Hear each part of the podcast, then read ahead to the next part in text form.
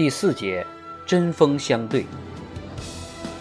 此后的三个月里，西安事变引发的盘根错节的政治纠葛，大多完全明了。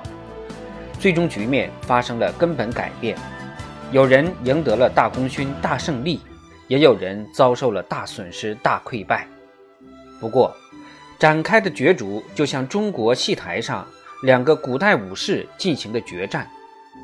他们用力发出令人恐惧的呐喊声，大力挥舞着刀剑，但实际上并未碰到对方。最后，战败者瘫倒在地，表示死亡。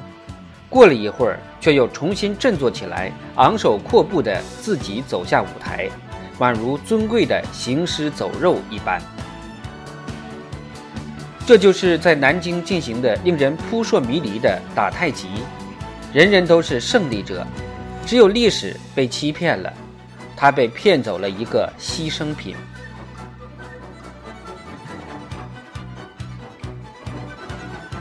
资勉言随即来京，事已至成，愿领受委座之责罚，处以应得之罪。朕刚继，景将来。张学良在到达南京后，即对委员长如此说道。蒋介石则故作大度地答道：“此史无前例之事变，皆由中正率导无方，督察不周之过，故该员有尊重国法、悔悟自投之表示。李和成军会见和，应如何斟酌情势，依法办理，以挽堕局。”那么挽救的措施是什么？所有严厉措施都如此巧妙地因达成调解而得到减免，惩罚和赔罪安排得如此恰如其分。这正是精于妥协之道的大师的杰作，完美地掌握了中国人所谓有实无名和有名无实之间的微妙差别。蒋介石返回南京后的第一个举动就是发表长篇声明，承认未能防止兵变，未能胜任行政院院长的职责。他立即下令政府军全体撤出陕西，从而履行了他所做的停止内战的承诺，并提出辞职。事实上，他和他的政府均未将这个辞职当真。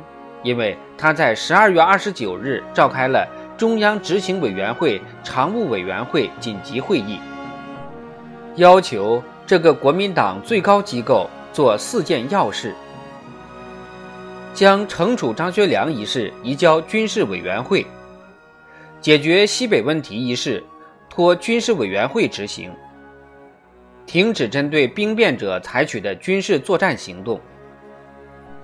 取缔讨伐司令部，该司令部是蒋介石缺席期间建立的，旨在进攻西安。他的呈请得以照办。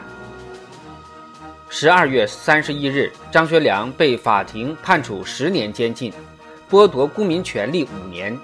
第二天，他就得到了赦免。在此期间，他一直是蒋介石七舅近来前往西安的使者宋子文的座上宾。一月六日，蒋介石的西安剿总被撤销。两天后，大家就已得知，国民党政学系代表人物、会说日语且曾留学日本的外交部长张群倒台。西北方面攻劫南京，亲日派官员，他首当其冲。接替张群的是曾留学美国的律师王宠惠博士，他是西北集团支持的。国民党政客中反日的欧美派领袖之一，同是蒋介石的要求，国民党中央执行委员会于二月十五日举行全体会议。过去这种全会的召开的意义显而易见，仅限于法律上认可国民政策的重要调整，而这种调整事先已由统治集团，实际上就是蒋介石独裁集团决定了。此时，国民党的政策要进行哪些重要修改？有几百项议案准备提交给这个庄严的机构，其中绝大多数涉及民族救亡问题。一月到二月初，蒋介石请了病假，他和张学良一起回到浙江奉化附近的老家。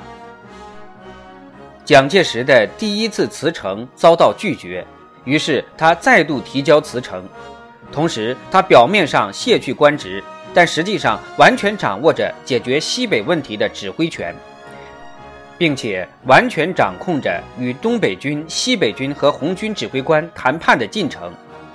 失宠的张学良就在他身边，实际上是他的阶下囚。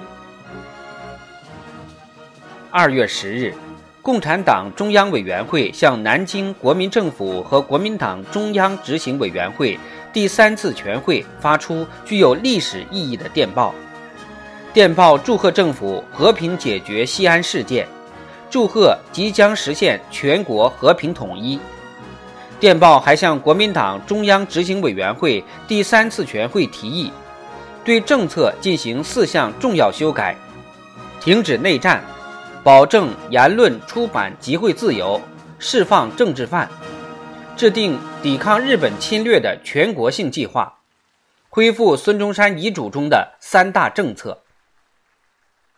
共产党表示，如果这些建议在形式上或者实质上被采纳，他们为了加速推进全国统一和抗日，愿意停止一切推翻国民党政府的方针，并采取下列政策：一、红军更名为国民革命军，服从蒋介石领导的军事委员会指挥；二、苏维埃政府更名为中华民国特区政府；三、在苏区内实行彻底民主的代议制政体；四。停止没收地主土地政策，集中人民力量执行救国，也就是抗日的任务。然而，国民党此次全会在二月十五日召开时，并未认真理会这封来自共匪的电报。会议需要完成的事情重要的多。蒋介石在大会的第一次报告中，再次讲述了他在西安遭到扣押的全过程。他慷慨激昂、绘声绘色地描述了自己如何拒绝兵变者要求他提供的任何签字担保，他也介绍了兵变者如何改变态度，赞同他的观点。在读到他被抄去的日记中流露的爱国主义情感时，感动得落泪。直到讲完所有这些内容，他才在最后以漫不经心和蔑视的态度。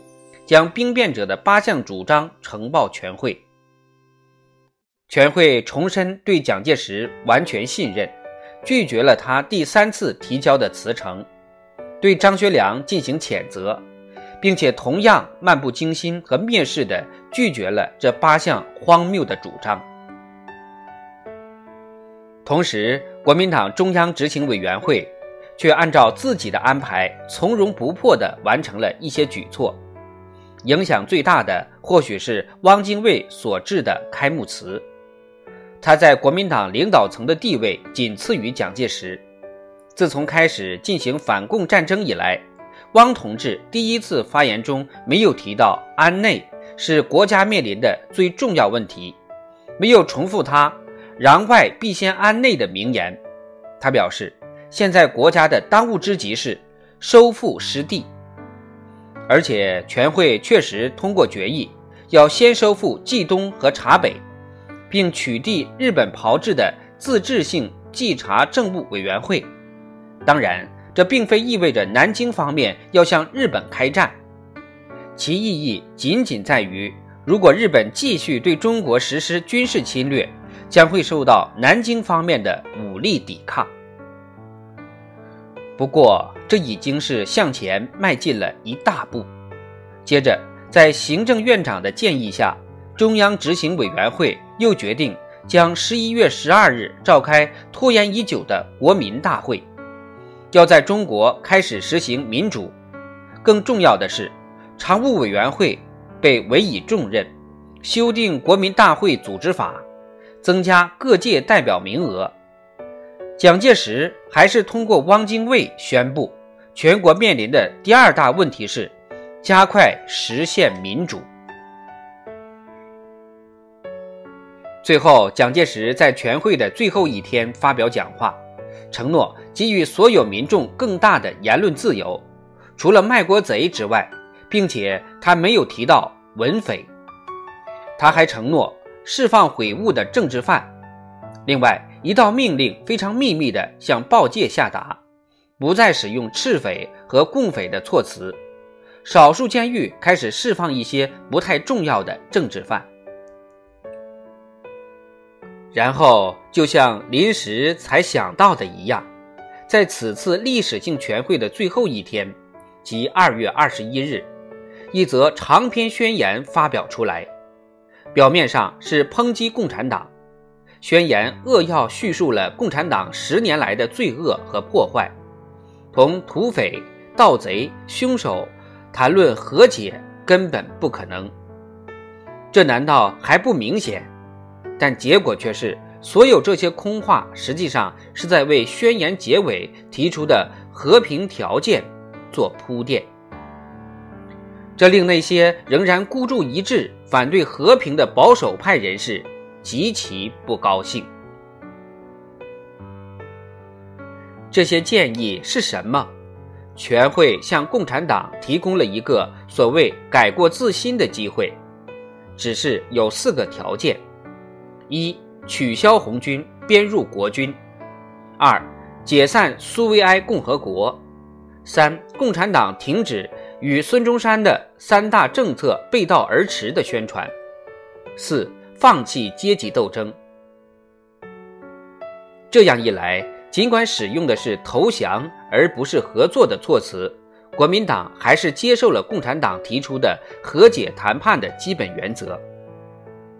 需要注意的是，这些条件使共产党仍然可以控制他们小小的自治国、他们的军队、他们的组织、他们的党以及他们未来的最高纲领。或者说，至少共产党可以抱有这样的希望。事实上，他们就抱着这样的希望，因为共产党苏维埃政府和红军于三月十五日发表了长篇宣言。要求与南京方面开始进行谈判。蒋介石的所有这些复杂伎俩是出于什么目的？以如此精心设计搞这一套，显然是为了在不削弱他本人和南京方面威信的前提下，还可以与反对派和解。如果按照适当的顺序阅读他的命令和讲话。就可以看出，他在一定程度上满足了所有反对派的政治要求，恰巧足以打破他们对他进行公然反抗的团结和决心，且不至于引起国民党内部的反叛。内战已经停止，显而易见，南京方面最终担负起武装抗日的任务，他做出了扩大政治自由的承诺。并为实现民主确定了具体日期。最后，他还提出方案，要使国共可以据此武装停战、和平共处，即使说不上是合作。与此同时，政府名义上拒绝接受兵变者的要求和共产党方面合作的建议。所有这些都非常绝妙。不可忽视的是。这些调停手段是蒋介石在南京面对强大反对意见的情况下强行通过的，而且当时他刚刚经历了极大的惊吓，换了不及他有远见的人，很可能会怒不可遏、丧失理智，进而鲁莽地进行报复。事实上，这正是蒋介石在南京的一些愤恨不已的部下提出的要求。但是蒋介石比他们精明，他确实是精于权谋的天才。他没有背弃在西安做出的承诺，也没有立刻公开报复那些扣押他的人，而是在进行了适当的威胁之后，做出了必要的退让。通过这种方式，他最终成功瓦解了西北集团，将东北军安然地从陕西调到安徽和河南。对杨虎城将军的西北军进行整编，由中央指挥。到了二月，南京方面的军队得以在未受干扰和敌对的情况下占领西安及其近郊。到了下一个月，蒋介石在所属部队进至苏区边界的同时，开始与共产党进行谈判。